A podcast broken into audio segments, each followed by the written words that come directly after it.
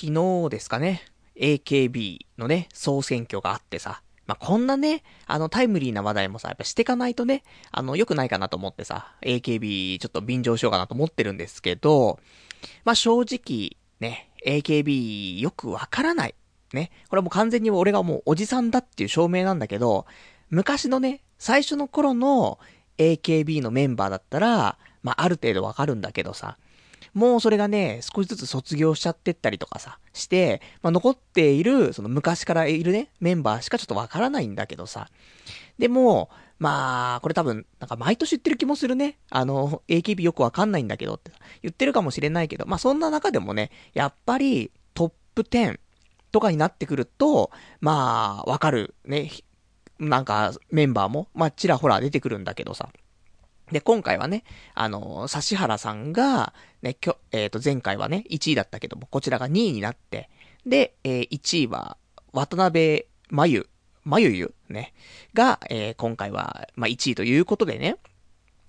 で、私、渡辺真由ゆ、ね、この人は評価してるんですよ。ね。お前はね、どういう立場からそういう言葉をね、発してるのっていう、ね、そんな話も聞こえますけども、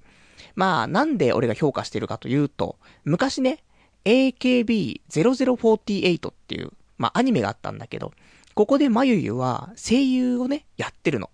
で、その時に、まあ、準ヒロインみたいなね、感じのポジションの、えー、この、まあ、声をね、当ててたんだけどさ、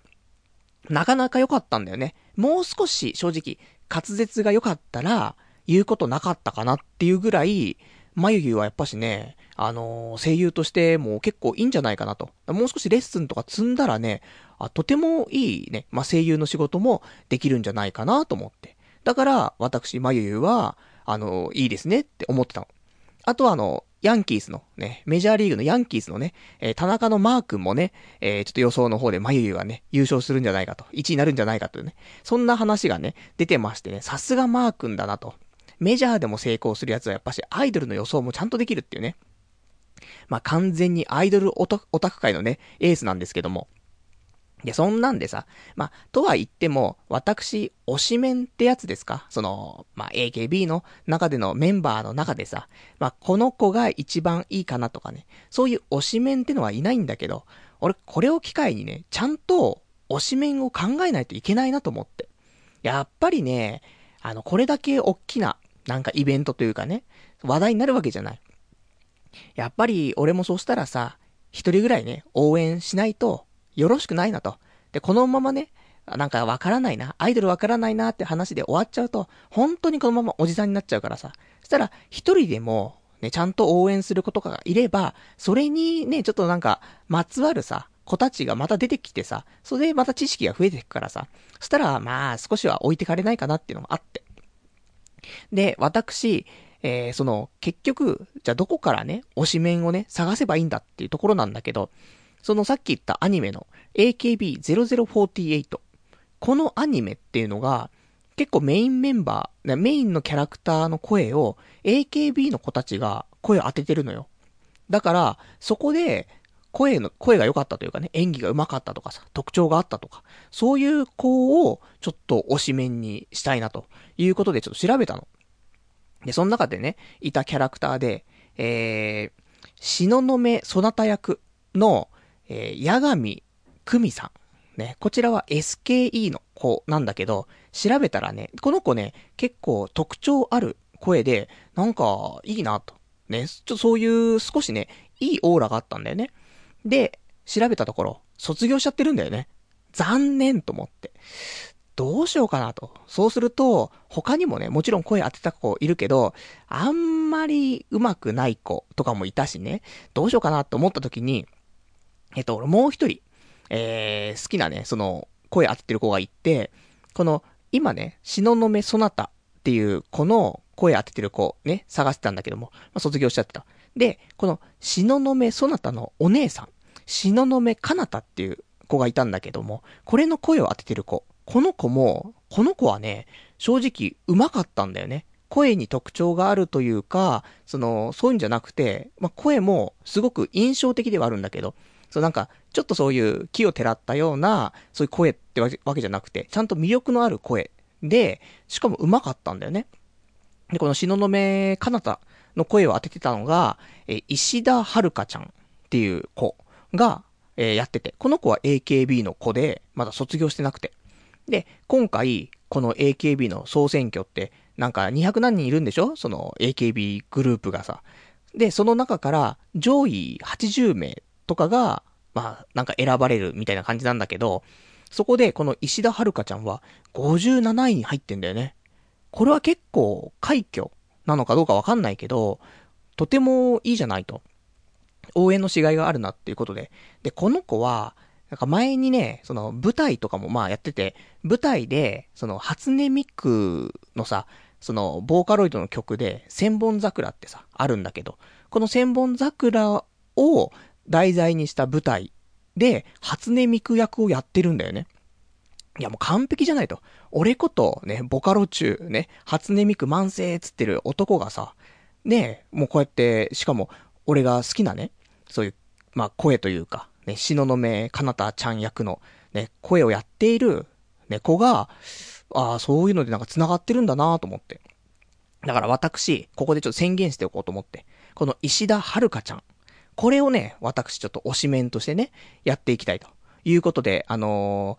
ー、まあ、ちょっと私も AKB ね、よくわからないんだけどね、これでちょっと推しメン作ってね、これで少しずつ、あの、皆さんとね、若い皆さんとね、話が会っていけば嬉しいなということで、ね、そんな、ね、ちょっと宣言をして、このラジオね、始めていきたいと思いますからね、今日も聞いていただければと思います。それではやっていきたいと思います。童貞ネット、アットネトラジー。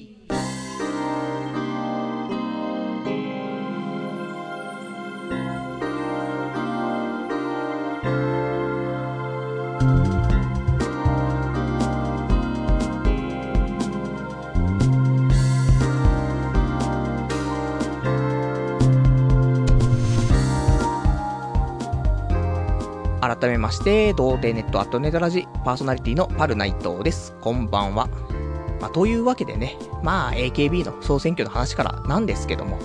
まあ、結構ね、やっぱりあの、俺の周りでも、まあ、注目してた。ね、仕事中もみんなで、ね、更新ボタン押してたよ、ホームページ。で、なんか、速報やってるじゃない？ヤフーとかのさ、なんか、そういうニュース関係のね、ページとかでも、速報やってて何位から何位からってずっとさ、80位、79位ってどんどん出ててさ、それをちょっと仕事中、ちょっとね、あの、うちの仕事っていうのが、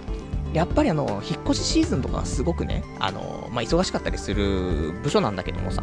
今の時期、結構暇になってきて、もうちょうどね、は、もう7時ぐらいからもう暇だったからね、あの、もうずっとブラウザをね、更新してたりとかしたんだけどさ、それで、ね、来た来た来た来たっつってさ、みんなでさ、10位発表されたぞつって、9位発表されたぞって、ね、どんだけ楽しい仕事なんだよって話なんだけど、でも結構みんな知ってるんだなと思って。あのー、この子可愛いよねとかさ、あの子可愛いよねとか。いやもう全然名前と顔が一致しないんだがってね。そんなのがあったからさ、ちょっとこれをね、えー、機会で、えー、少しそういうのをね、見つめ直そうかなと。で、やっぱりね、うん、知らないと良くないなっていうのがある。もう正直、俺も2チャンネルのまとめとかをよく見てるけど、そこでさ、AKB の話題とかもいっぱいあるんだよね。で、ね、このなんとかちゃんがどうのこうのとかさ、でも俺もそういうのがわからないっていう風に思い込んじゃってるから、AKB のこの名前が出てる時点で、そのまとめを見ないんだよね。どうせ見ても俺わかんないしと思って。これ良くないよなと思ってさ。だから、まあ、今回ね、推しメン、えー、石田遥ちゃん、ね、もうちょっとこれを押していこうと思いますから、あの、もしね、えー、ラジオ聴いてる皆さんもね、石田遥ちゃんいいよね、みたいな、そういうね、人いたらね、ぜひぜひ、あのー、お便りとかね、いただければね、嬉しい思いますんでね、よろしくお願いします。では、あの、お便りね、えー、宛先なんですけども、こちらは掲示板かメールでお待ちしてます。掲示板の場合は、童貞ネットとググっていただいて、ホームページございますので、そちらの掲示板から、えー、ラジオ用スレその後というね、ところにお便りいただけますか、あとはメール。メールアドレスは、ラジオアットマーク、童貞 .net。radio.doutei.net こちらまでお待ちしてます。え、リアルタイムであれば掲示板で、事前であればね、メールでいただければと思います。まあそんなね、AKB、まあたまにはタイムリーな話題もしないとさ、いつもね、なんか少しそういう、ニュース的なものとかね、そういうのはあんまり取り上げませんからね、こういうたまにはやっていかないとね、いけませんからね。まあ、そんなんで。で、まあそんな話をした後はね、まあ私がね、今週どんな生活をしてきたかっていうね、話なんですけどね。まあいつも通りの展開なんですけども。どっちから喋ろうかな二つあるんだよね。でもこっちだな。あのー、ガンダムの話しようか。ね。みんなガンダム好きだと思うんだよね。そうでもないかな。若い子たちはガンダム見ないか。わかんないけど。多分、今ガンダムが35周年とか30周年？どっちだ？ね、そんなぐらいなわけですよ。その、ファーストガンダムと呼ばれるね、アムロレレイがさ、なんか、たまたまガンダムに乗っちゃって、こいつ動くぞみたいなのを発したのが、もう35年ぐらい前なのかなまあ、そんなんでさ。で、今、その、なんていうのか、まあ、常にね、そうやって、まあ、ガンダムって新作がどんどん出てるけども、今一番新しい、そのガンダムっていうのが、えー、機動戦士ガンダムユニコーンっていうのが一番新しいね、シリーズなんだけどさ。で、これがさ、まあ、前に一回ちょっとラジオでもちょっとお話ししたんですけども、今度、まあ、ガンダムユニコーンって、まあ、どういう風にね、あのー、まあ、配信というかね、えーと、アニメがね、放送されているのっていうと、まあ、大体、えー、先行でかな、まあ、劇場とかでも1話を放映して、で、あとどっかで配信サイト、バンダイチャンネルとかで配信してって、で、それが少し一定期間経ってから DVD とかブルーレイで出るっていうもので、それが、えー、大体公開は、まあ1話、1話ごとに公開されて、大体1話っていうのは1時間ぐらいなのね。で、これが、えー、全部で7エピソードが7個あって、で、これがようやくこの間完結したの。5月のどのぐらい？中旬ぐらいかな？に、ようやくこのエピソード7がね、あの、発表されて、で、ようやくガンダムユニコーン完結となったので、で、俺はもうずっとこのガンダムユニコーン見たかったんだけど、まとめてみたいなと。そのさ、やっぱりね、まあ楽しんだと思うんだよね。あの、1話がね、配信されて、新しいのね、発表されて、それを見て、で、次、第2話みたいなね、これをずっと待ってる期間っていうのもワクワクすると思うんだけど、できたら俺、もいっぺんにね、見て、で、浸りたいなと思ってたからずっと我慢してた。で、ようやく完結したから見たいなと思って。それで、で、ちょうど、その、まあ、できれば劇場で見たいなと思ってたんだけど、やっぱ劇場でさ、やってるのはその、ね、1話発表されたら、ね、1話その映画館でやって、で、2話が発表されたら2話、2話目をね、映画館でやってっていう形だからさ、まあ、いっぺんに映画館でね、1話から7話まで見れるってわけじゃなかったんだけど、今回完結したことによって、そういうイベントがね、あって、で、これ、ちょっと行きたいなということだったんだけど、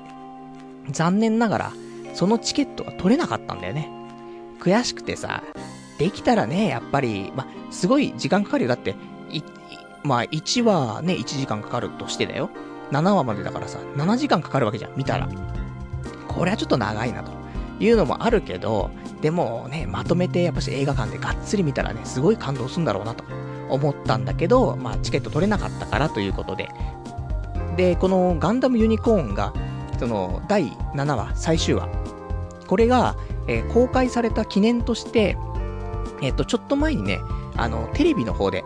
あのー、1、1話、そのエピソード1からエピソード6まで、えー、テレビ放映されたんだよね。地上波初登場みたいなさ。で、これを、俺、ちゃんとね、録画してたの。だから、ね、チケット取れなかったけど、じゃあ、ね、家で撮ったエピソード1から6までを、まあ、家で見て、で、7はね、最後まとめですよね。締めはやっぱし映画館で見れば、まあ、終わり良ければ全てよしということで、もう全話を映画館で見た気分になれんじゃねえかということで、今週は、ね、もう少ない時間をね、割いて割いて、ガンダムユニコーンに費やすっていうね、そんな一週間だったんですけども、それでね、まあ、好きな人、嫌いな人、まあわかんないけどね。まあ好きな人は本当にガンダムユニコーン好きだと思うんだよね。で嫌いな人っていうのもそんなにいないかなとは思うんだけど、まあガンダム自体見ないとかさ、ガンダムってちょっとどうなのとかね、思ってる人はちょっとあれかもしれないけど、まあちゃんと見た人、ガンダムにアレルギーとかない人に関しては、おそらく面白いとかね、良かったとかっていう、まあ、意見が多いんじゃないかなと思うんだけど、なんかさ、ガンダムって、最初の頃、ね、ガンダム、ファーストガンダムとゼータ、ダブルゼータとかはね、まあ、いいと思う。まあ、そして私、あの、正直ガンダムにわか野郎だからね、ガンダムの知識って、本当にその、えー、ファーストガンダムの劇場版ね、なんか、ガンダム1、2、3みたいなのと、えっ、ー、と、ゼータをパラパラ、ダブルゼータをパラパラ、ね、あとは、えー、これコミックボンボンをね、あの、小学生の頃買ってたからさ、そこで、ガンダム、まあ、BB 戦士、SD ガンダムね、と、あと、ガンダム F91 を漫画で読んでいたっていうね、そういう世代なわけ。だからあんまりガンダム詳しくないんだけど、でも、まあ、その後さ、まあいっぱい出たじゃない？ガンダムシードとかさ。なんかいろいろ出てたけど、で、G ガンダムとかさ、見てないわけよ。ターン A とか。で、でもちょっとさ、そっちって異色じゃない？もうちょっと王道なさ、ガンダムの方がいいなっていうのがあってさ。で、あのー、今回のガンダムユニコーンっていうのはそういうね、なんか少し特殊な感じじゃなくて、普通の、なんてその、大元のファースト、ゼータ、ダブルゼータとか、そういう流れに沿ったところの、えー、ガンダムユニコーンだからね、ちょっと期待してたんだよね。それで、まあ、まあ見たわけなんですけど、正直、難しいよね、ガンダムってっていうのが一番の印象なんだけど、あの、まあ、今回、あの、ガンダムの世界って、ね、西暦とかじゃなくて、えー、宇宙世紀っていう、ね、そういう西暦を使うんだけどさ、まあ、みん、なんかね、まあこれネタバレにもなんないからね、まあ時代背景なんだけどさ、まあ地球にみんな住んでたんだけど、まあ人口が多くなっちゃったりとか、資源がね、あのー、少なくなっちゃったりとかして、その人口をね、どうにかしないといけないということで、まあみんな宇宙にね、少しずつ、まあ行くようになるんだよね。宇宙移民っていうのかな。で、それが始まったから、まあ、新しいね、そういう年号というか、それで宇宙世紀って始まったんだけどさ。それで、まあ、ずっとね、なってて、で、ガンダムユニコーンの時代っていうのは、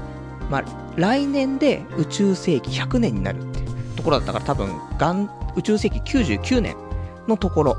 のお話だと思うんだよね。で、ファーストガンダムが宇宙世紀65とか68とか、まあそんなぐらいなのかな？わかんないけどね。もっと、もっとかな？ね。宇宙世紀78年ぐらいわかんないけどね。まあそのぐらいなわけ。で、だから、そこと繋がってんだよね。なので、その、まあ、あまり見たことなくても知ってる人はいると思うんだけど、そのブライト艦長っているじゃない？その、アムロとかとね、一緒に戦っていたブライト艦長。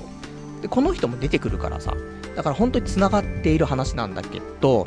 ただ、やっぱりその時代背景がわからないと何事も難しいなっていう、少しは俺も勉強したんだよ。正規軍、ね、ジオン軍、ネオジオン軍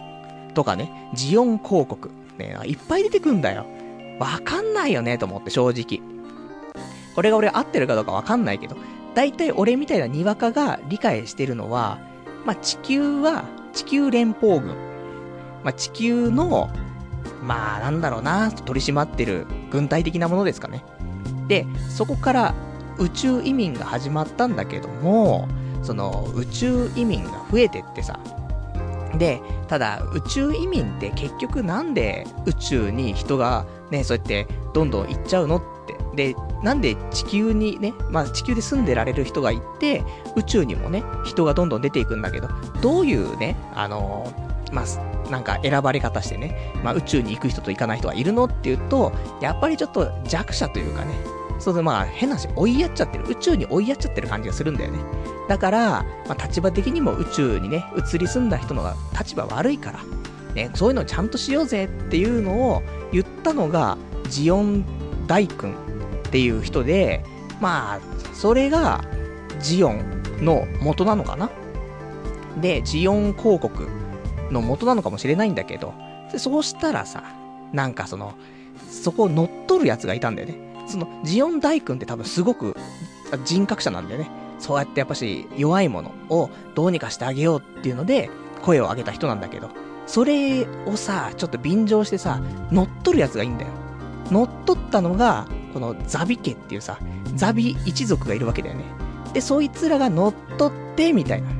それで、どうのこうのっていう話なんだけどさ、そんなのわかんないよね、よくね、と思って。それを、まあ多少勉強してからじゃないと、ちょっとやっぱりガンダムって難しいなと思って。で、まあこれはまあ宇宙世紀でね、まあちょっと調べるとね、すぐそういう年表出てくるから、宇宙世紀スペース年表みたいなね、出てくるから、そうすると少し理解がね、深まるかなと思うから、そうするとちょっと面白いかなっていうのがあるのと。で、あと、まあ、正直今、ね、ガンダムユニコーンのストーリーについてって話じゃないんだけどさ、あと、俺がガンダムユニコーン見てて、ちょっと難しいなとかよくわかんないなって思ったのは、人の名前なんだよね。なんかさ、人の名前なのか、その、ロボットの名前なのか、ね、そういうモビルスーツの名前なのか、それともその戦艦とかの名前なのか、そういう土地の名前なのか、わかんないんだよね。似たような名前が多くて。人の名前とかもさ、ま、言ったらよ、日本人で言ったら、あのー、水野美紀、水野真紀、酒井美紀みたいなさ、どれがどれみたいな漢字なの、かん、もう、のやつがいるわけよ。同じような発音だったりとか文字数だったりとかすると、わかんねえなと思って、で、例えばよ、で、戦艦の名前とかも出てくるんだけどさ、でも戦艦の名前も、人の名前っぽいんだよ。とか、そういう、なんか国というかね、組織というか、そんな感じの名前っぽくて、何が何だかわかんねえなっていうのがあってさ、逆に俺はだから映画館で一気に見ないで、1から6まで家で見て、それで一回その人物像とか、そういうのも一回調べて、あ、この人がこの名前なんだと、この戦艦がこの名前なんだってのを、ちょっと理解しながら、ちょっと見れたからね、最後、その劇場でね、7話見た時には、多少ね、あの、わかるようになって見れたからよかったんだけどさ。だそんなんだから、まあ名前もね、その、例えばよ、戦艦の名前でも、なんかさ、戦艦ヤマトみたいな。ね、そういう風に言ってくれればさ、わかるんだけど、あ、戦艦なんだってわかるけどさ、ヤマトヤマトって言われてもさ、人の名前でもヤマトっているじゃない？だから、わかんなくなっちゃうよねって。それが、しかも、日本語ね、か、漢字だったらさ、多少ないとも俺たちわかるけどさ、横文字にされちゃったらさ、もうわかんないよね、と思ってね。そんなのがあったり、完全に情弱なんですけどもね、まあいいんです、しょうがないんだなと思ってさ。で、やっぱりでもね、あのー、そういうのが全部分かってたりとかすると、多分相当面白いと思うし、まあ俺も1回しか見てないからあれだけど、なんか2回3回と見たら、なんかもっともっと楽しめるんじゃないかなと思って、なんか、やっぱりこれ名作なんだろうなっていうかね、やっぱり家に例えば DVD ボックスとかね、あの、あってもすごいいいよなっていう風な感じはする。だから雰囲気とかもすごいいいし、まあ、おすすめかなと思うんだけど、ガンダムね、まあ昔の見てたよと。ね、ファーストガンダム、ゼータ、ダブルゼータ、逆襲のシャ、ね、この辺見てたよって人いたら、ガンダムユニコーン、まあそういう人は見てると思うんだけどね、ほんとおすすめだと思うんだよね。なので、で、ね、ちゃんと劇場も行ってさ、で、見ましたから、あの、やっぱりね、劇場で見るとね、なかなか迫力もあってね、よかったなーっていう、最後ね、思いますから。で、一応ね、あのー、可愛い子も出てくるからさ、あんまりね、その、ガンダムとかってなんかロボットばっかなんだろうって思うやつもいるかもしんないけど、いや、可愛い子もいっぱい出てくるから、萌え豚野郎もぜひね、見ていただけると、あのー、マリーダさん、可愛いね。ああいう子、いいね。うん、ちょっと嫁にしたい感じがね、しますけども。そんな、ね、ガンダムユニコーン、全然ガンダムユニコーンの話になってないんだがって、ガンダム全般の話をしてね、一般人がちょっとこの辺が分かりにくいみたいな話になっちゃって終わるんだけどさ、やっぱりそういうね、あのー、まガンダム詳しい人、まあ、聞いていないと思うんだけどさ、こんなにわかがね、やっぱこういうガンダム語って、何喋ってんだよっていうことをね、思ってる人いたら、ぜひ、ガンダムユニコーンの魅力をね、えー、お便りでいただければね、紹介したいと思いますからね。もう、どうしようもないね。ガンダムやっぱしね、あんまり、やっぱ詳しくないんだよね。これコミックボンボンの知識がほぼ全てだからさ、うん、難しいよねーと思ってね。まあそんな、ね、あの、ちょっとガンダムのね、プラモデルも欲しくなっちゃうぐらい楽しかったからさ。まあ、ただね、ガンダムのプラモデルね、いつも買うとね、右手と右足作ってね、そこで挫折しちゃうぐらいだからね。まあ買わないんですけども、まあ、そのガンダムの機体もね、かっこいいからね。なんかすいません。すごくもう薄っぺらい話しかできなくなったからね。この辺でもガンダムユニコーンの話はね、終わりにしたいと思いますけども。ね、なんかそういうね、ガンダムの魅力、語れる方いたいらっしゃったらね、ぜひお便りいただければと思います。じゃあ、あとね、今週喋りたいこと。ありますよ。ね、薄っぺらくない方の話しようね。うん、まあ、もしかしたらこっちも薄っぺらいかもしれないんですけども。あまあ、私ね、常々言ってますけども、首が痛いと、肩が痛いと、そんな話してるんですけども、今週ね、それを解消するための、ね、ちょっと特殊なね、アイテムをね、ちょっと入手しましたんでね、それをご紹介したいと思うんだけど、結局なんで俺が首痛いかというとですね、おそらくなんだけど、自分での診断だから、えー、正しいかどうかわかんないけど、おそらく俺の首はストレートネックってやつだと思うんだよね。で、これは何なのかっていうと、首ってさ、ある程度歪曲してんだよね。それで頭を支えたりとかするんだけど、これがストレートネックっていうと、その首がね、ストレートになっちゃって、まっすぐになっちゃってて、そういう、なんつうのかな、もうダイレクトで多分頭の重みとかも来ちゃったりとか、まして、その後、つ、いつものね、日常生活の姿勢とかからもね、そういうのはあるんだと思うんだけど、もう首にすごい負担がかかるね、状況になっていると。で、これなんでなのっていうと、まあ、一番多いのが、おそらくパソコンのやりすぎとか、スマホで、まあ、そういうね、画面見たりとかゲームしたりとかすることによって、やっぱり首がね、いつもと違う不自然な形になっちゃうんだよね。それがずっと続くと、もう首がね、歪曲しないでまっすぐになっていっちゃうというのが多いらしくて。でも正直現代病と言っても過言ではないね。そういうぐらい、だから、もしかしたら、ね、首が痛いとか、なんか、常になんか最近首痛いな、ここ2年ぐらい首痛いなという人は、もしかしたら、2、3年前からスマホにしてませんかと。ね、そういうのはもしかしたらあるかもしんないね。やっぱりね、あの、上を向いて歩かないといけないなっていうのはあるんだけど、首のやっぱし状況をね、考えると、下を向いてるじゃん、スマホ使ってると。そうすると、どんどんどんどん首がね、そういう風になってっちゃうよ、みたいなところがあるらしいんですけども。で、私、えー、まあ、首が痛いということで、昔もね、あの、一回枕を買ったんですよ。まあ、やっぱしなんだかんだで、枕で解消できるんじゃねえかと思ったんだけども、で、前に買った枕、え、ジムナストプラスっていう枕で、高かったんだよ、結構。8000円とか9000円とかしてね。で、カバーとかつけて、多分1万円ぐらいしたの。だけど、合わなかったんだよね。最初はいいなと思ったの。買って、これいいかもしれない。首の痛みなくなるかもしれないと思ったんだけど、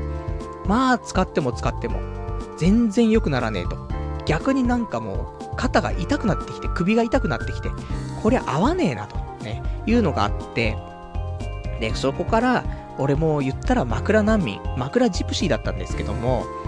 で、まあそこからね、紆余曲折あってさ、枕を変え、結構枕変えたよね、とか、もう枕を使わないとかね。あとは、今よくストレートネックで、えー、まあ、注目されているその枕というかね、方法が、バスタオルをくるくる巻いて、それを首の下にね、敷いて寝るっていう。だからまあその丸太みたいなものをね、首の下に敷いて寝るみたいな感じになるんだけどさ。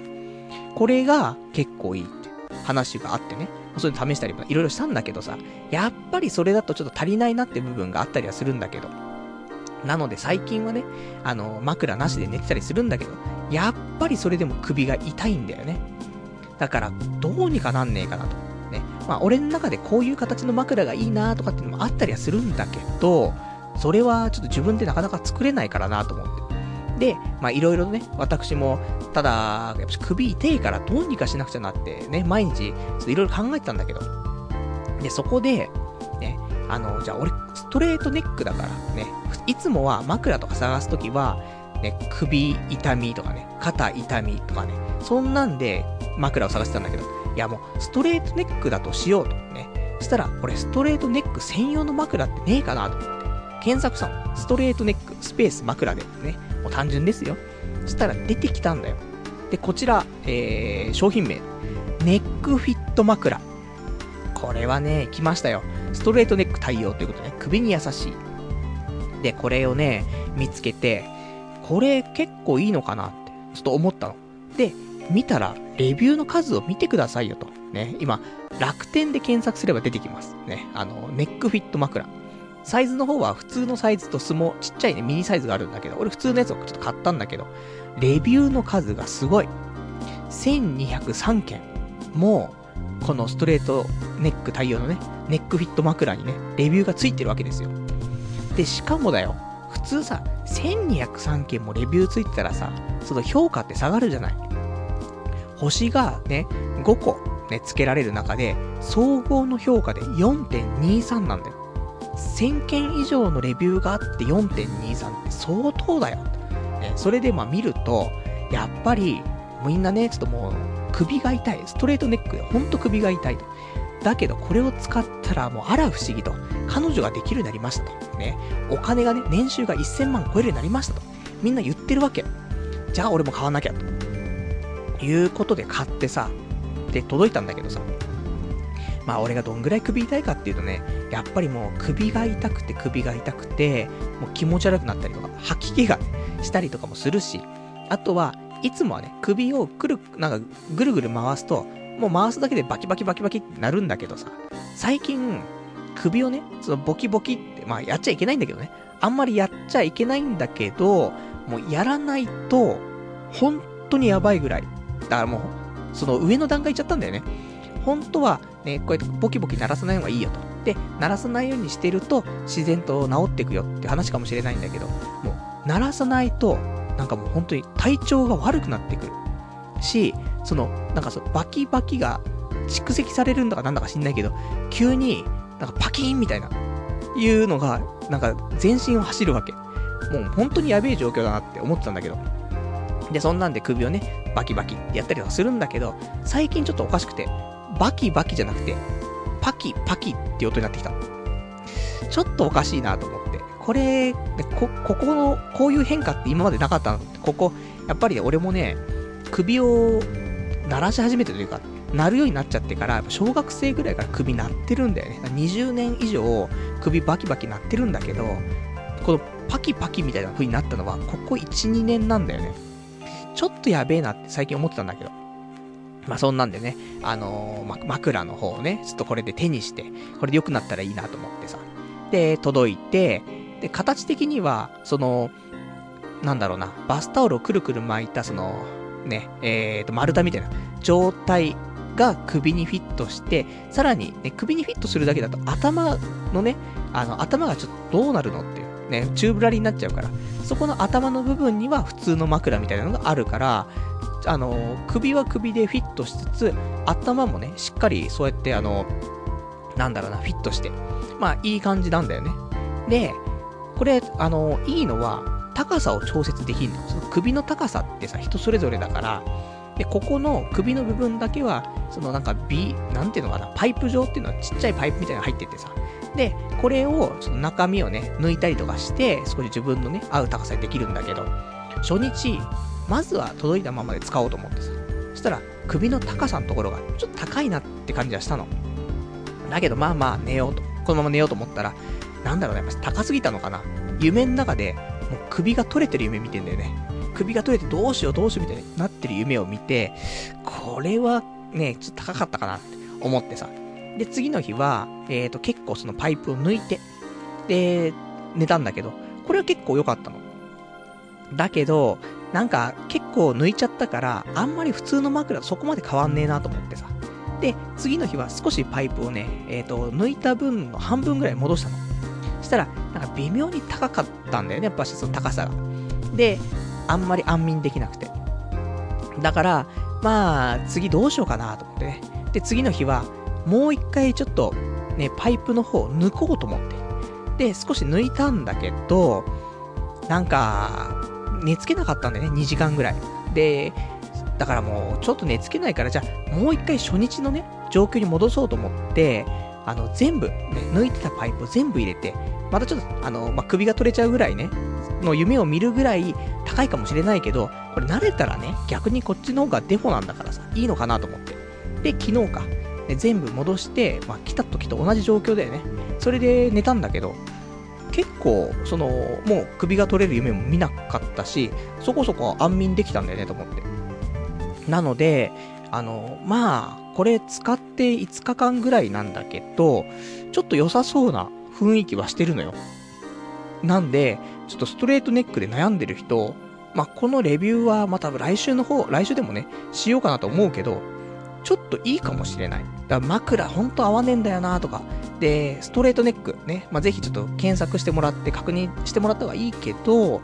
俺やっぱりストレートネックだなとか、いう風にね、えー、思った人は、このネックフィット枕、ちょっといいかもしれない。結局、あの、よくテンピュールのね、枕がいいとかさ、いう人もいるし、あとはね、他のその蕎麦柄がいいとかさ、パイプがいいとかいろいろ言う人いるけど、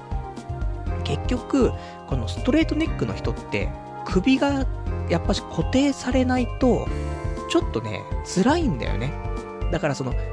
あのー、普通の首の人だったらね、そういうテンピュールとかで、この首とか、ね、頭とか、ちょうどそれ沈んでいい位置に来る方がいいんかもしれないけど、俺たちはちょっと首硬、硬い状況で、そこはもう固定されて、あとはね、あの少し柔らかくてもいいと思うんだけど、そんなのがいいかなっていうことでね、ぜひちょっと使っていただけるといいんじゃないかな。で、あの、お値段ね、あの、一番重要なところですけども、前に買った俺のジムナストプラスは、まあ、8000円とかね、9000とかしたんですけども、このネックフィット枕、えー、5200円、税込み、さらに送料込み、ということで、今だと楽天ポイント10倍ね、やってますから520ポイントも貯まるということでね、いや、なんか、おすすめな可能性高いなと思って。で、これをね、ぜひぜひ、あの、困ってる人いると思うからさ、お伝えしておこうかなと思って。他にもちょっといくつかね、気になる枕あったんだけど、まずはちょっとこっちから試そうと思って買ったら結構良くて。で、さっき言ってたその首バキバキからのパキパキ、ね、それ変化しちゃって怖えなって思ったんだけど、この枕使ってからその元のバキバキに戻ったんだよね。パキパキではなくなったから、もしかしたらまた1週間ぐらい使うと、治る。まあ、治るとまではいかなくても、そのなんか吐き気がね、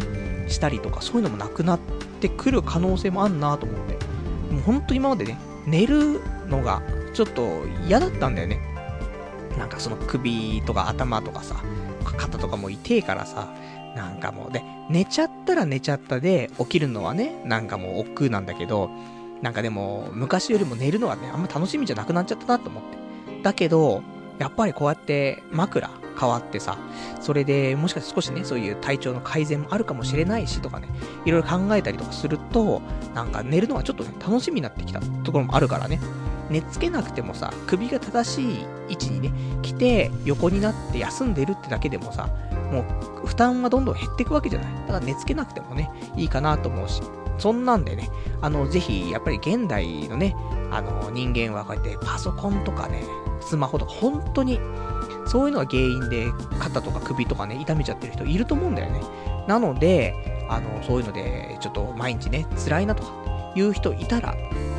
その、ま、枕ってさ、値段もね、ピンキリじゃない？ニトリとかで買ったら500円しない枕もいっぱいあるしさ、それでいて結構悪くなかったりとかするのもあるけど、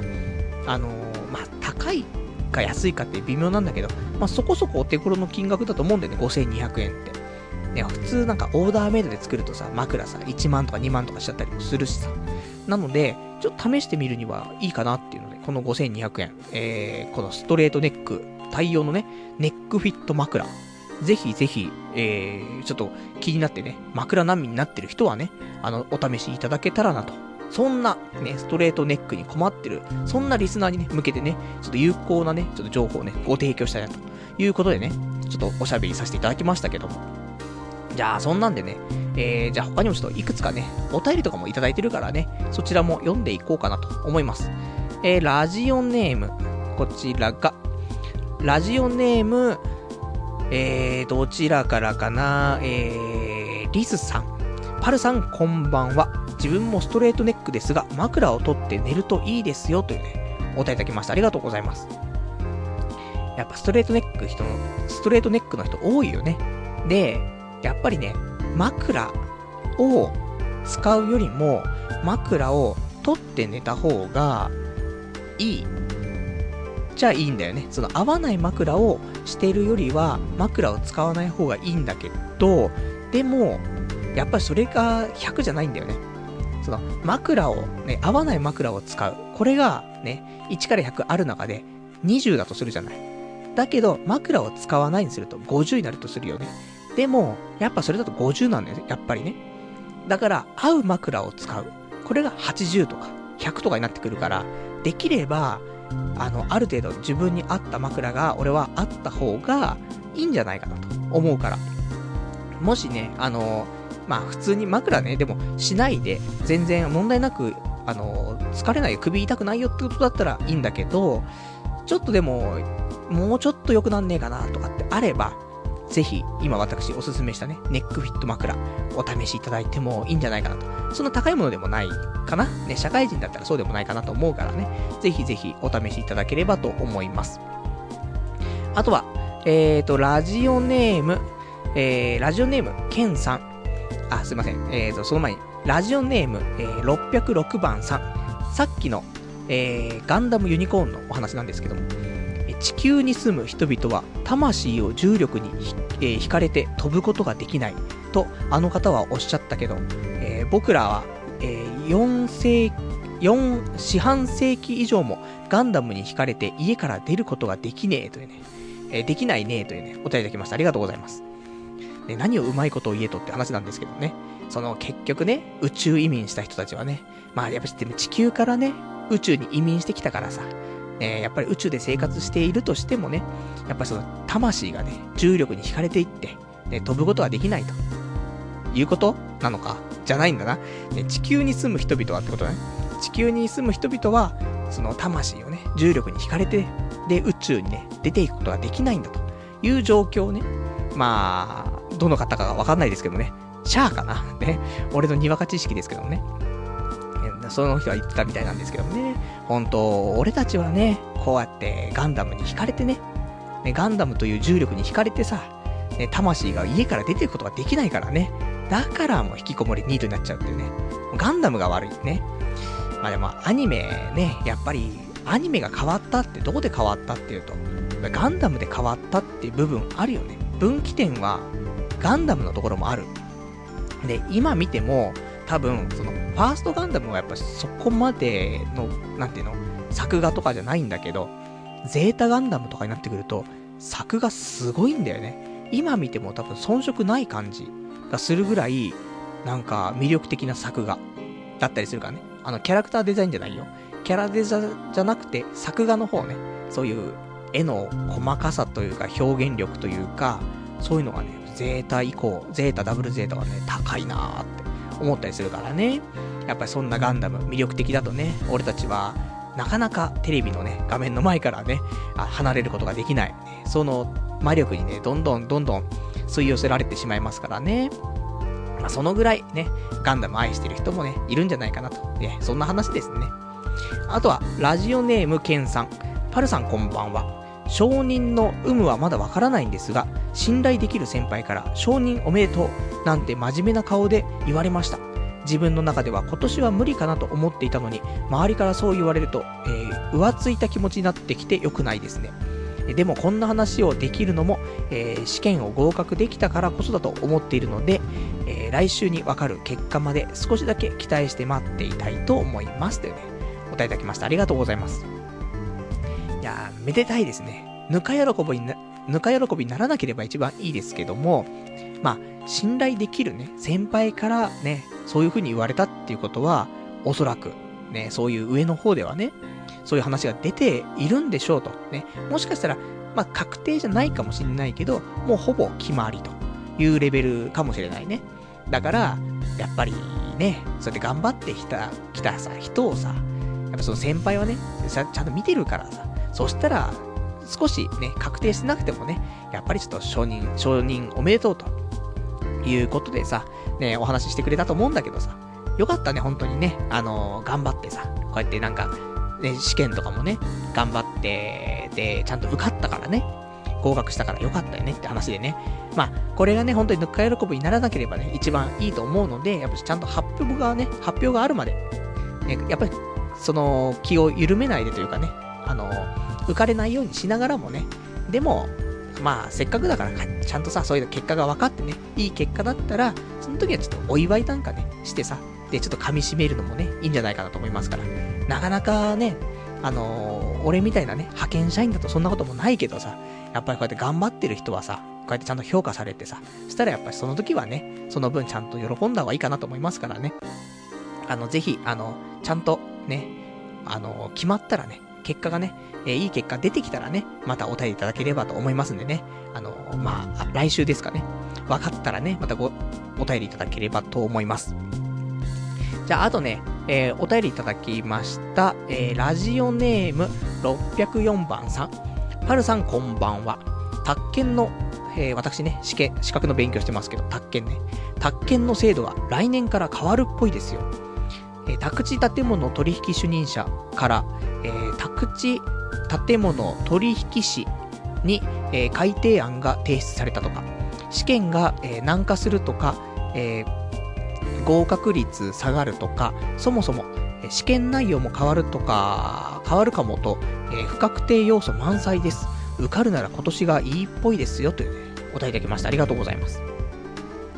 このニュース見たよ、俺も。ね、結構まあ、ちょっっと前かなにあったけどさ、この、宅建って正式名称が宅地建物取引、取引主任者資格みたいな、そんなんでしょ？ね もう受ける資格のね、正式名称を知らないって話なんですけども。で、これが、あのー、名前変わって、宅地建物取引士っていうね、まあ、最近の流行りっぽいよね、なんとか士みたいなさ、看護婦さんとか、昔って今看護師って言わないとダメみたいな、あるけどさ、そういうのと一緒なのかわかんないけども、まあね、ちょっと時代の流れもあるよね。で、そういうのに改正されると。可能性が、まあ、出てくるって話なんだけどさ、まだ確定じゃないしね。て、そういう案が提出されただけだけど、ただこれが確定しちゃった場合よ、結構難しくなるという話、ね、試験とかも。とか、やっぱり、その、今まで勉強してきた内容とか、ね、そういうのも変わってっちゃうところがあるから、そうするとね、やっぱり一から勉強ってわけじゃないけどさ、今まで覚えてたのもね、全部変えなくちゃいけなかったりもするし。ということで、もしかしてね、来年から変わっちゃったりとかしたらさ、大変だからね。今年、ね、今年だったらまだね、この宅建、宅地建て、宅地建物取引主任者、これの試験だからさ、だから大丈夫かなと思うから、今年ね、やっぱ受かんないといけないということで、で、一応ね、あの、宅建の試験までは、えっ、と、133日なのかしらね。ちょっとわかんない。そのぐらいしかないのでね。まあ、言ったらと、丸4ヶ月ぐらいですか。になるからね、もう頑張らないといけないんだけど、やっぱり1日ね、問題集で5問から10問ぐらいしかね、できてないんでね、ちょっとしっかりやっていかないとね、いけないなって、ちょっと思ってるんだけど、まあでも、やってないわけじゃないから。去年よりは確実にやってるから、まあ、もうちょっとね、本当はスピード上げてね、あの、やっていかないといけないなと思うんだけどね。この6月の頑張りが、すごい今後につながっていくところあるかなと思いますからね。頑張って休みの日なんかはね、あの、いつもより多めにね、まあ、20問、30問やっていけば少しはね、可能性出てくるのかなと思います。じゃあ、あとね、えっ、ー、と、お便りいただいてます。ラジオネーム、ガオガイカーさん。あ、じゃあガオガイカーさんじゃないですね。えっ、ー、と、こちらがね、どちらだ？ラジオネーム、うーっとね、どれかな ?Mac ユーザーさん。ね。で、この Mac ユーザーさんのお便りっていうのが、その、先週ね、えっ、ー、と、ラジオネームガオガイガーさんがね、くれたお便りに対しての、えー、まあ、お便りなんですけども。で、先週ね、ガオガイガーさんが、あのー、まあ、新卒で、えー、就職をしましたと。だけど、もう2ヶ月経って本当にきつくてと。辞めようと思ってますと。転職しようと思ってますと。ね。まあ、そんなお便りいただいたんですけども、で、それに対してね、ちょっとあの、お便りいただいてますからね、ちょっと読んでいきたいと思います。えー、これね、えー、ラジオネーム Mac ユーザーさん。あくまで個人の意見ですが、もう少し頑張ってみればと思います。新卒で2ヶ月って一番きつい時期ですよ。慣れない仕事でクタクタになって、平日も休日も寝るだけの毎日、プライベートの時間もない、そんな時期なのはわかります。でも、せめて半年か1年は頑張ってみるとか、辞めるにしてももっと前向きな理由がないと。え自分も学校卒業して17年に、17年になりますが、ゴールデンウィーク、お盆、何それ、美味しいの状態が17年ずっと続いています。自分の経験ですが、しんどいから、きついからという理由で辞めると、やめ癖がついてしまって、次も、で、その次も、またその次もと、どんどん短期で辞めてしまい、最終的に恥ずかしい職歴だけが残ってしまいます。自分はそのせいで20代という貴重な時間を無駄にしてしまいましたし、最後の、えー就活もすごく、えー苦労しました。別にどっかの居酒屋みたいに365日24時間死ぬまで働け、できないとは言わせないとか、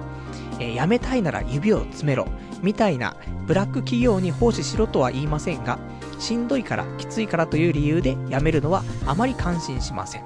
厳しい言い方かもしれませんが、社会人というのは、えーしんどくて時間がないのが当たり前です。あと、転職の時に、えー必ず聞かれますが、前の会社なんで辞めたの？えーそれをしんどいから、きついから、休みがないから、えーそんな風に答えると、えーじゃあ、うちもきつかったら辞めるの？となると、永遠に受からないと思います。えーステップアップしたいからとか、他の職種を経験してみたいからとか、前向きな意思があるなら話は別ですが、で、えー別に仕事を辞めるのが悪いと、えー言っているわけではないですよ。自分だって1ヶ月とか2ヶ月とか1日で辞めたこともあります。えー前向きな、え建設的な理由もなく辞めると辞め癖がつくので注意してくださいっていう話です。生意気ですいませんというね、えーパルさん、リスナーの皆さんいかがでしょうかというね、お答えいただきました。ありがとうございます。そうなんだよね。あのーまあ、難しい話なんだよね。現場を、とかさ、その会社をさ、その仕事を俺たちが経験してるわけじゃないからさ、実際ね、経験してるのはそのガオガイガーさんが経験してることだからさ、これがね、実際どうなのっていうと、見てないからね、正直わかんないから推測になっちゃうからあれなんだけどね。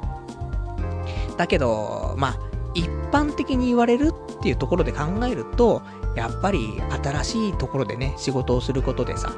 やっぱし1ヶ月2ヶ月はます。一番厳しいところでさ、そっから慣れていって大丈夫になってくる人もいるんだよね。その、本当に1ヶ月2ヶ月とかでやめようやめようと思ったけども、半年1年続いたところで、なんか、慣れてきたりとかね、して、そっからはなんかすごいやりがい持ってやれたりとかね、あったりするから、まあ、俺も好きな言葉としてさ、石の上にも3年っていう言葉があるけどもさ、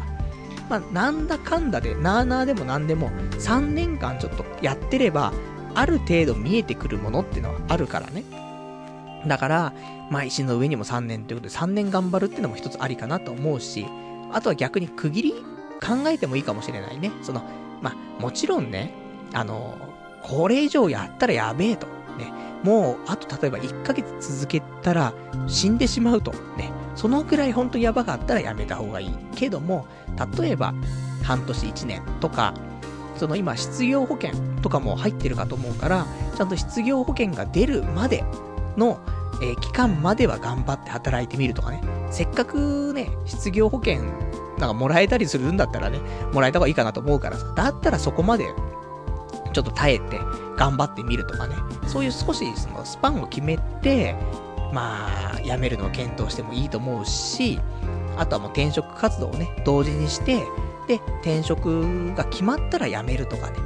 いうのもいいかなと思うけど、ただ、これがね、あの怖いのは、そういうことを言ってずるずるずるずるね、あの、今の仕事をすることになっちゃって、で、全然改善もしなくて、ね、どんどんどんどんね、悪い方向に行っちゃった場合が危ねえから、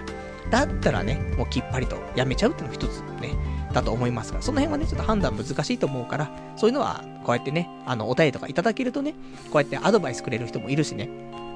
まあ、アドバイスってでもありがたいよね。こうやってさ、なんか、頭ごなしにさ、そういう、そういうのダメだよとかね、そんなんね、社会じゃね、認められないよとか、そういう話じゃなくてさ、やっぱりちょっと受け止めてくれてさ、それで、なんかアドバイスくれるって本当にありがたい話だなっていうところがあるからね。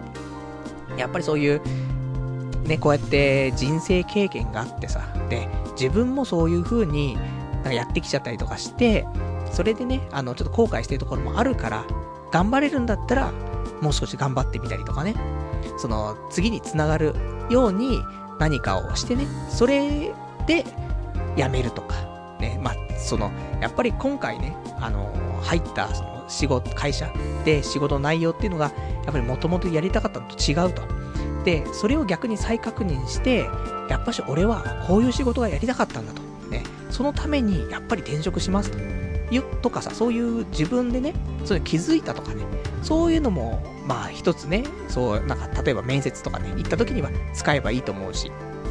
まあそんなね、あの、ぜひぜひそういう、まあありがたいね、アドバイスとかもありますからね、あの、それを、まあ少し受け入れつつね、それで、まあ自分で無理ないようにね、頑張ってみるのもね、いいと思いますから、やっぱりきついのをね、経験すると、もうそれ以上きついのはないからとかね、あればさ、少しまた頑張れたかとか、まあそういうのもあるからね、次の職場でも、いやー、前回のね、職場ってほんときつかったんですよ。今ね、この新しい職場ほんと天国みたいですってなるかもしんないから、悪いのを経験してるとね、なかなか、ね、どこ行っても天国に見えますからね。そういう意味ではね、もう少しね、それで頑張ってみるのもね、ありかなと。ただやっぱりね、きついのはきついからね、そこの見極めは、まあ、無理せず、ということで、あの、本当に精神病んでからじゃ逆に遅いからね。まあ、そこまで追い込まれないうちにね、あの、ちょっと吐き出しつつね、ストレス解消しつつね、あの、なんとかかんとかで、ね、あの、のらりくらりとね、やっていっていただくのが一番いいんじゃないかなと思います。で、気づいたら3年経ってて、じゃあね、どうしようというので判断してもいいかなっていうね、そんな感じだよね。まあ、頑張りましょうよ。まあ、頑張るって表現もあれだけど、踏ん張りましょうっていうね、そんなところですね。じゃあ、あとね、今日他に喋りたいことあるんだよね。えっとね、今日他に喋りたかったことは、あの、私 iPhone4 使ってるんだけど、もう何年使ってんだ？だって、このラジオをする前から5年ぐらい使ってるのか？6年近く使ってるのかもしれない。そんな使ってるのか、これ？ねもう正直3年ぐらいかと思ったんだけど、ねそうやって考えると6年近く使ってるかもしれないけど、ね、iPhone4S じゃないよ。ね、今 5S で、その前が5で、その前が 4S で、俺が持ってるのはその前の4っていうね、ところなんだけど、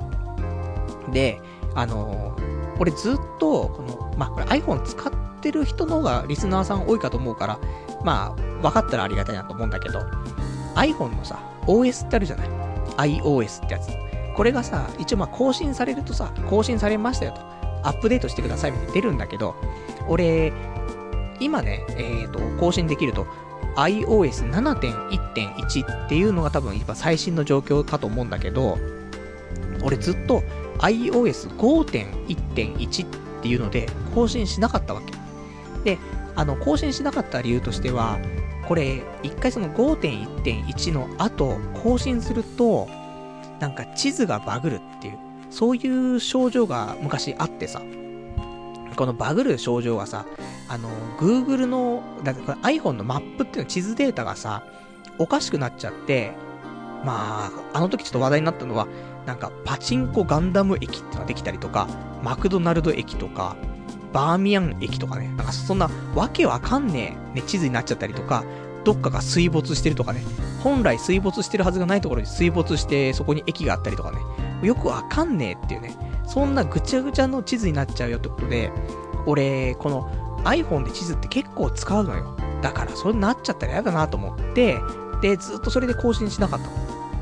の。でも気づいたらさ、ね、ずっと5.1.1でさ、で、こないだ、その、Apple の発表があってさ、今度 iOS8 が出るんだって。だから、もう相当置いてかれたなっていうのがあってさ、で、あとこの iOS8 っていうのが、あの、iPhone4S は、あの、対応してるんだけど、iPhone4 はもう iOS8 はね、対応しないんだって。だから、じゃあ、まあ、実質 iOS7.1.1 っていうのが、この iPhone4 でのね、一番最後の、その、アップデート、ね、もう最新版になるんだなっていうことだからさ、じゃあ、ちょっとこれを機会にね、俺も iOS を久しぶりに更新しようと。それこそ本当に3年ぶりぐらい、2、3年ぶりぐらいにね、この iOS を更新するんですけども。で、更新したんだけどさ、いやーなんか、重たい、ダサい、ね、なんか、今までずっと使ってたさ、そういうね、環境だからさ、変わると違和感すごいんだけど、最初にやっぱし思ったのはなんかダサい、チャッチー感じになっちゃって、昔の方がかっこよかったななんて思ったりはするんだけど、で、まあ、今も結構使ってね、何日も経ってるから、もう慣れてきたんだけどさ、そんなダサいなとは思わなくなったんだけど、あとはただね、重たいんだよね、少し。まあ、いろんな方法があってね、あのー、軽くするための方法ってあるんだけど、まあ、そういうのも試したんだけど、それでもやっぱし重たいんだよね。やっぱり iPhone4 だとね、そこがね、ちょっと限界かなっていうのはあったりするから、まあ次 iPhone6 が発表されたらね、iPhone6 を買うか、もしくはその時にね、安くなる iPhone5S を買うかね、まあどっちか考えたいなと思うんだけど、まあせっかくだからね、ここまで待ったから iPhone6 にね、してもいいかなと思うんだけど、なんか、ね、いろいろと情報出てきてるんだけどさ、なんか画面がでかくなるとか、一回りでっかくなったね、ちょっと大きめの、えー、多分5インチぐらいの、なんか画面のサイズとかのね、ものが出てくるんじゃねえかとかね、サイズが2種類出るんじゃねえかとかね。まあいろいろありますけど、まあそんな新しいの出たらね、まあ最初のやつはね、もう発売されたその日に買うやつは結構不具合があったりとかね、いわゆるそのなんか液晶が黄ばんじゃってる尿血、尿液晶とかね、いうのが出てきたりするから、まあ、初回版のは買わないでね、ちょっと1ヶ月2ヶ月経ってから買おうかなと思ってますけど、まあそんなんだよね。だからね、ちょっとね、あのー、まあ、こうやって更新しちゃってね、使いにくくなったなってのあるんだけど、まあこれでちょっと慣れてね、使っていきたいと。で、また、いつぐらいなのかな ?9 月ぐらいなのかな？ね、iPhone6 とか発表されたらね、それにも変えていこうかななんていうところですね。で、あとはね、えっ、ー、と、で、これ、あの、iOS 変えてちょっと思ったのが、やっぱり、まあ、みんなが新しいね、OS 使ってるから、ね、ちょっとやっぱしこうやって、俺も OS 変えないと話、ちょっとね、なんかついていけないというか、みんなと一緒にならないなっていうのがあってさ、今まで iTunes Store のところから、ポッドキャストって見れたんだよね。なんだけど、なんか OS 新しくしたらさ、あの iTunes Store のね、アプリから、ポッドキャストって見れないんだよねと思って。それにちょっとびっくりしてさ。で、ポッドキャストのアプリを起動しないと、ね、別のアプリがあるんだけど、じゃないと、ポッドキャストは見れなかったりするから、なんか、俺、この間、ね、ちょっと前に名刺とか作ったんだけどさ、この童貞ネットの、あのー、ラジオはね、どっからね、あのー、検索して見てくださいとか書いたんだけどさ、そこに iTunes ストアから、ね、ポッドキャストでランキング入ってみて、書いたんだけど、iPhone からだと、普通にポッドキャストっていうそのアプリを起動しないと、多分そこにたどり着けないんだなと思うと、やっぱずっとね、昔の、ね、何年も前のバージョンで使ってると、ね、みんな8割9割方は最新バージョン使ってるわけだからさ、話が食い違ってきちゃうなと思ってね。そんなのちょっとね、あの、自覚ね、ちょっとでき、できたんでね、よかったなということで、まあこれからはね、新しいの、まあもう iPhone4 には出ませんけどね、まあちょっと少しずつ新しい機種にね、変えて利用していってね、みんなと同じね、あの状況でね、あの、いろいろとね、使ってお話をね、していきたいと、ちょっと思ったかなっていうところだな。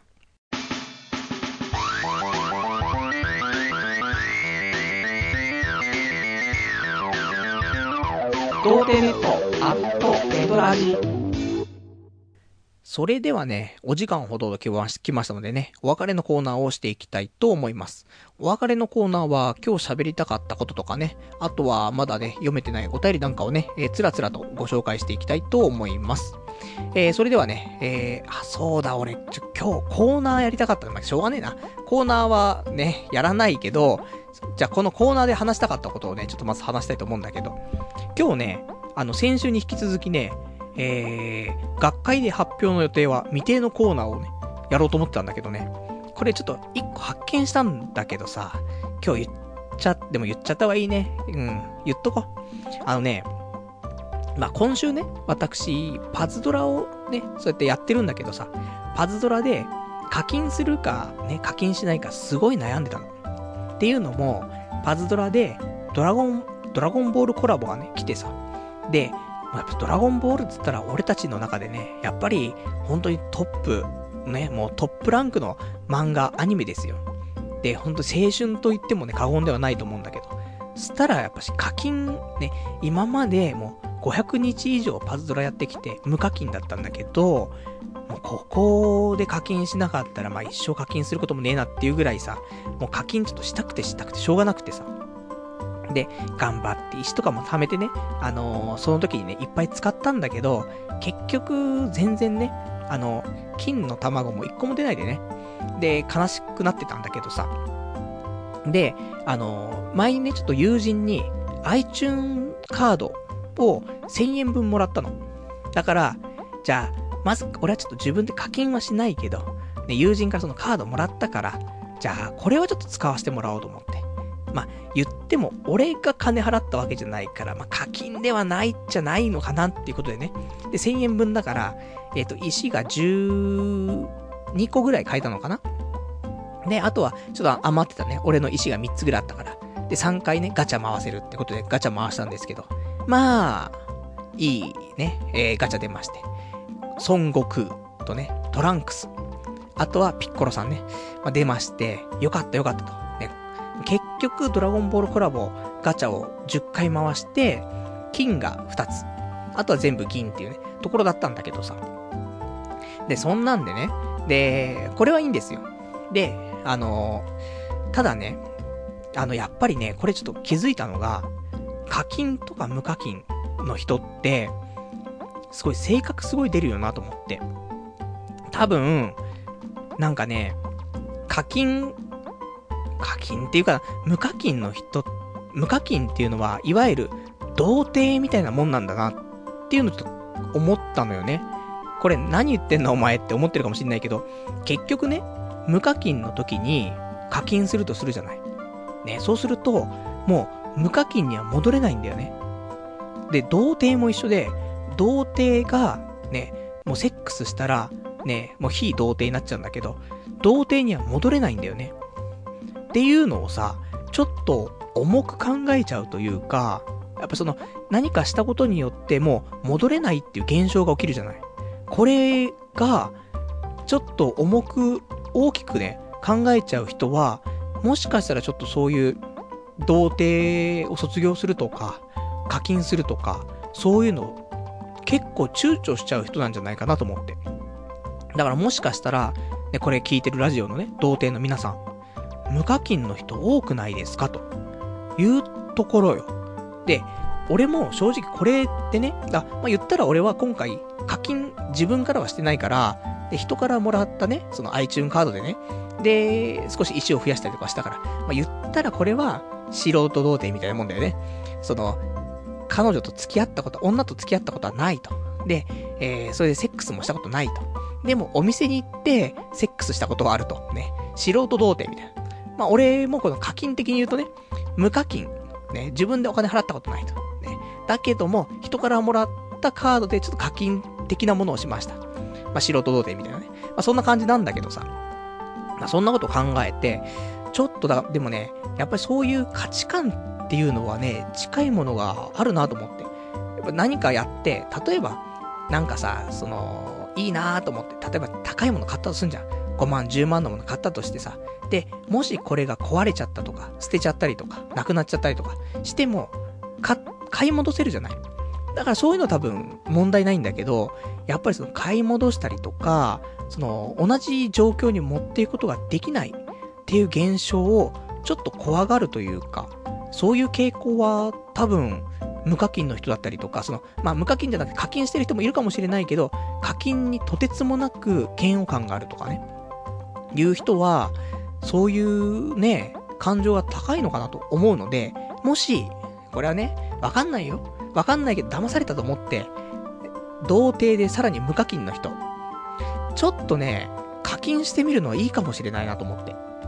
まあ、1000円でもいいと思うんだよね。一回、その、戻れない状況を、なんかその、作ってみるっていうの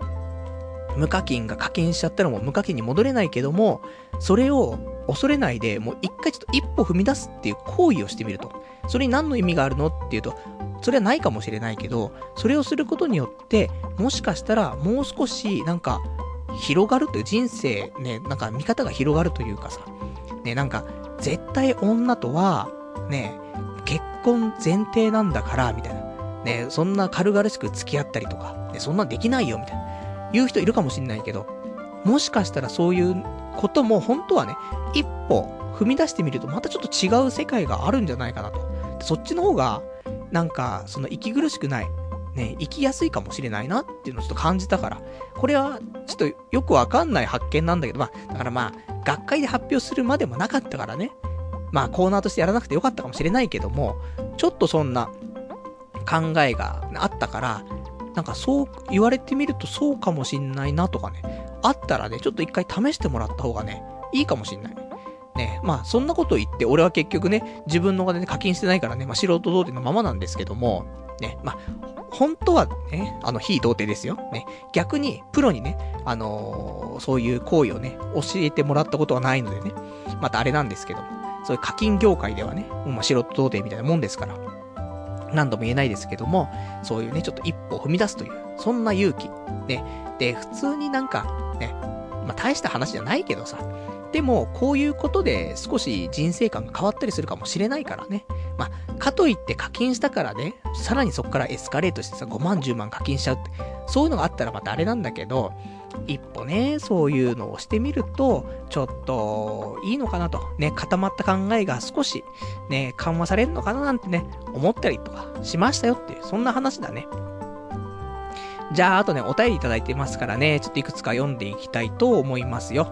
えー、ラジオネームが、えー、ラジオネーム、東京マラさん。パルさんこんばんは。オフ会の予定って、えー、今後ありますか？というね、お答えいただきました。ありがとうございます。ちょっとないんだよね。あんまり。あのー、今のところ。夏、やってもいいかななんて思ったりはするんだけど、まあ、宅建の勉強をどうするかってところもあるからね。まあ、酒飲んじゃうと次の日ね、なかなか、あの、動けなかったりとかするからね、まあ、どうなのかなってああったりするんだけど、あとでちょっとね、近いうちね、ちょこちょことね、飲みに行こうかなって思ってたりすることもあって、まあ、これはちょっと今後、まあ、ラジオで話すことも出てくるかもしんないんだけど、そうするとさ、やっぱり、ね、ちょっと時間がちょっと作れなくなってしまうことも多いかなということで、もしかしたら、まあ、宅建が終わったら、あるかもね。逆に。今年の夏はないとしても、宅建終わったら、まあ、受かっても受かんなくても、もしくは転職活動するとは思うんだけど、まあ、それだったらね、別にオフ会してももうあとは特に支障ないからね。で、季節的にもね、涼しくなっていいかなと思うから。まあ、11月とか、あるかも、ないかも、みたいな感じかな。ね、なんともちょっと不確定なんでね。あと、なんか、オフ会やってね、なんかいろいろみんなに言われるのも俺も辛くなっちゃったところあるからね。ちょっと間開けようかなとも思っております。あとは、えー、お便りいただいてます。えー、ラジオネーム602番さん。二人でいいのでオフ会しましょうってね、お便りいただきました。ありがとうございます。二人でもね、女の子二人だったらいいんだけどね、男二人だとやっぱりちょっと俺も、ね、便所連れ込まれて、あーみたいな、なる可能性があるからな。ちょっとご遠慮したいね。まあ、かといって女の子二人でオフ会もね、それも結構俺も緊張しちゃうからね、ご遠慮したいという、ね、このコミュ障をね、もうちょっとどうにかしないといけないなと、そんな感じなんですけども。あとはラジオネーム羊がいる水族館さん。パルさん、音楽やラジオは iPhone で聞いてる？Bluetooth 接続の片耳イヤホンなら自転車こぎながら聞いても問題ないらしいよ。えー、M165 ってのがおすすめっていうね、お便りできました。ありがとうございます。マジか。あの、この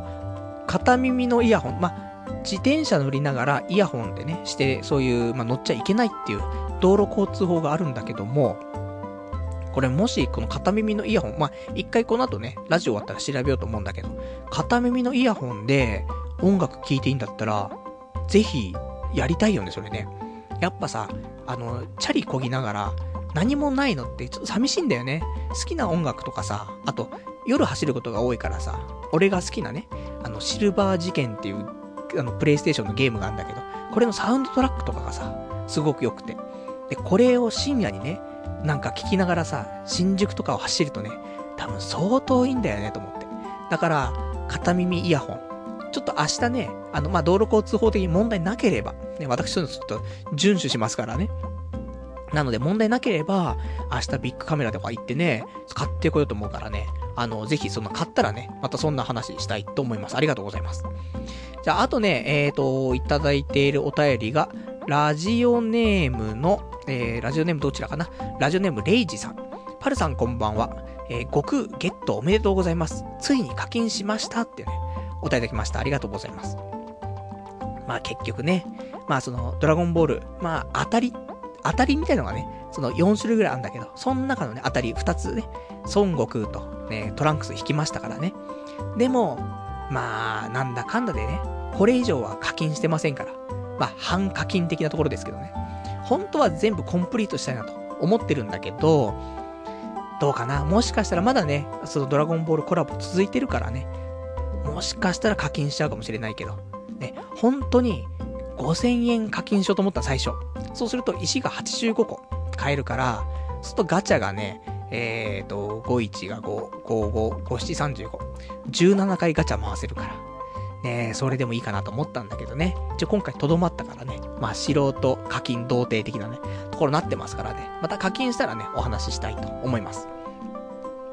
あとは、えーと、ラジオネーム山猫舞台さん。パルさんこんばんは。えー、このほど、えー、パルナイトを宅建塾に入塾させていただきました。レックのテキストと過去問でやってみたいと思います。ネットで色々調べた結果、勉強時間350時間が合格の目安のようなので、まだ間に合うと思い決心しました。ぼちぼち頑張りますというね、お答えいただきました。ありがとうございます。そうだね、350時間とかね、そういう目安あったりするよね。だからまあ、1日1時間やって、1年。ということはよ。まあ、でもあと130日とかあるんだよね。さっき調べた133日。だから、正直1時、1日3時間勉強すれば、十分合格できるところなんだよね。でもこの1日3時間ってなかなかね、続かないよね。まあ、忙しい日はできなかったりとか、30分とか、ぐらいしかできなかったら、まあ、休みの日に6時間やるとかね。そんななってくると思うけど、別にでも間に合わないっていうわけではないからね。ただ結構、ね、今からやると、まあ、でも、丸々4ヶ月はあるから、3ヶ月だと多分きついと思う。4ヶ月だったら、多分間に合うと思う。まあ、もっとね、あの、時間かからないで勉強してね、で、合格しちゃう人もいると思うけど、まあ、その下地がなくてね、ゼロから始めるとかってことであればね、そのぐらいは絶対必要かなと思う。なので、まあ、頑張りましょうと、ね、いうことで、俺も本当に、1日ね、まあ、やっぱし、半身浴しながら30分とか、そのぐらいしか毎日できてないけども、まあ、勉強癖をつけて、こんな問題あったなとかね、そんなので慣れていってっていうのもね、必要かと思うから、毎日やることでね、まあ、少しずつ力になっていったら嬉しいなということで頑張りますからね、ぜひぜひ、あの、山根子舞台さんもね、えー、一緒に頑張っていきましょうと、そういう話ですね。あとは、ラジオネーム、えー、プロフェッサー大月さん。パルさんこんばんは。パズドラの話ですが、私は経験人数2桁の基本主、えー、主、主前度無課金税ですが、面白い話ですね。パズドラの課金率は3割ほどだそうなので、中課金者様々っすねってね、お答えいただきました。ありがとうございます。そっか。パズドラの課金率3割ぐらいなんだ。で、まあ、やってる人口的にさ、比率がさ、社会人もいるけど、学生さんも多いからね、やっぱりね。ゲームだし、で、スマホで無課金でできるってことでね、やっぱし、小中高生、ね、結構多いんだよね。やっぱし、パズドラのイベントとかさ、やってもさ、やっぱし若い層が多いから、そうすると、普通に社会人としてやってる人っていうのが、もしかしたら本当にその、まんま3割の可能性もあるよね。ほぼ。まあ4割ぐらいかな。で、その中の3割が課金してるということを考えるとよ、まあ、言ったら俺たちみたいな社会人が4割。その中の3割課金だったらさ、結構だよね。そうするともう本当に80%ぐらいが、ねえ、周りじゃ課金してるって可能性もあるけど、俺の周り課金してるやつ多いもんね、結構ね。だけど、でも、ね、少しその、さっき話した、その童貞と無課金は、ちょっと近い存在なんじゃないかというのは、まあ、少しね、やっぱしあるのかなっていうのはね、ちょっと思うところがあるからね。まあ、ただこのプロフェッサー大月さん、ね、経験人数2桁なんだが、ね、無課金兵というね、そういうところですから。まあ、その辺はね、まあ、どうなのかわかんないですけども、まあ、でもそういう、なんていうの、精神的なところ？ね、っていうのはあると思うんだよね。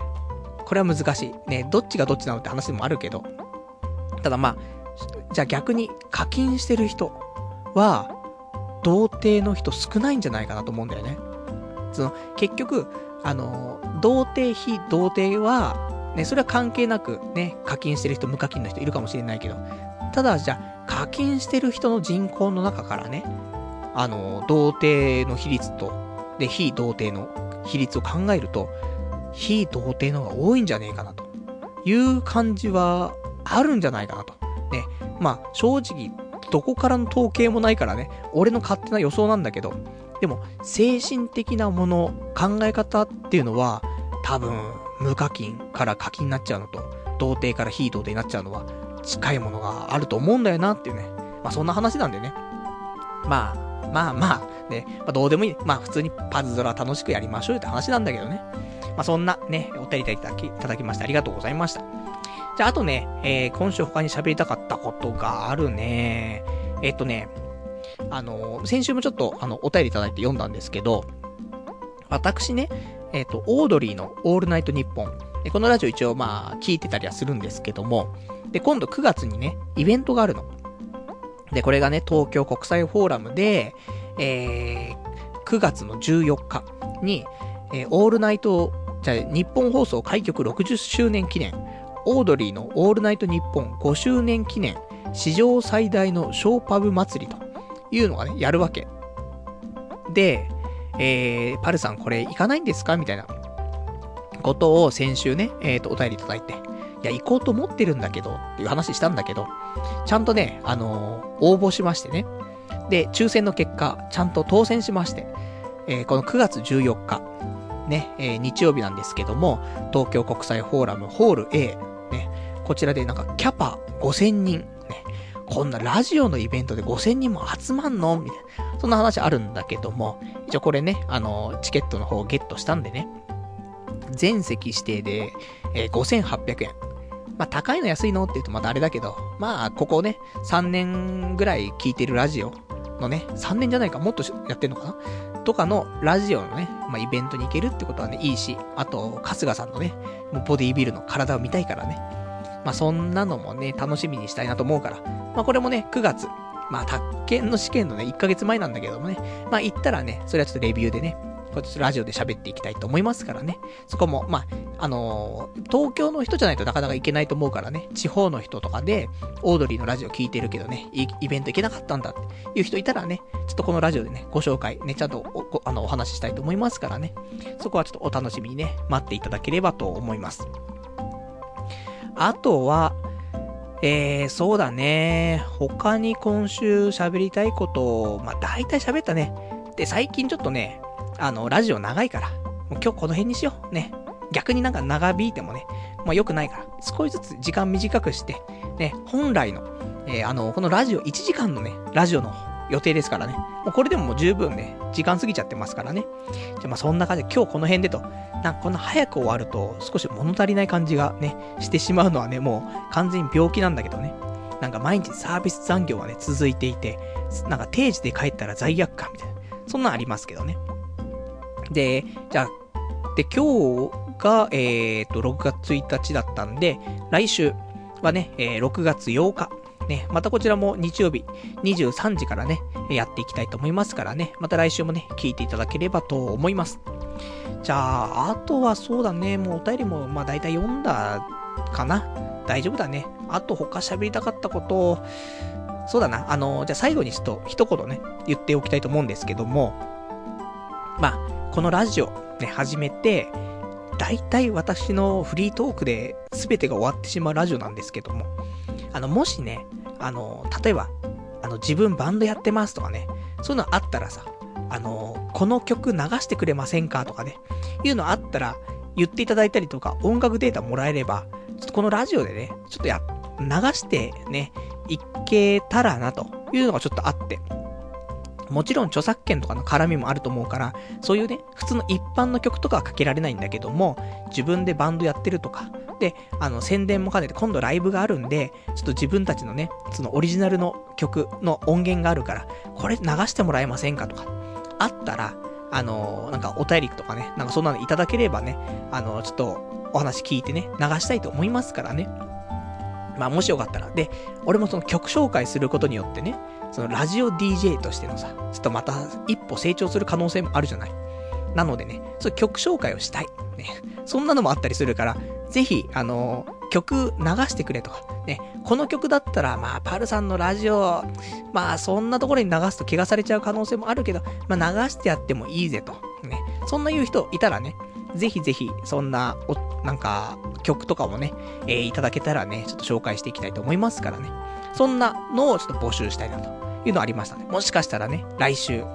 ね、こうやって、ね、聞いてくれた方がね、あの、うちのバンドの曲ね、ぜひ流してくださいとかって来たらね、来週のラジオではね、流す。可能性がありますけど。ただ、流すにあたってよ、生放送で流すの難しいんだよね。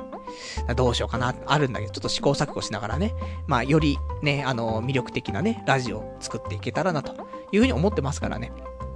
まあ、そんなんでね、また来週もね、聞いていただけたら嬉しいかなと思います。じゃあ、そんなんで、またね、えー、来週もね、やっていくためにね、ちょっと今日の、今日はこの辺でね、えー、終わりにしたいと思いますからね。じゃあそんなんで、今日もね、1時間ちょっとね、ご視聴いただきましてありがとうございました。それでは、また来週お会いいたしましょう。さよなら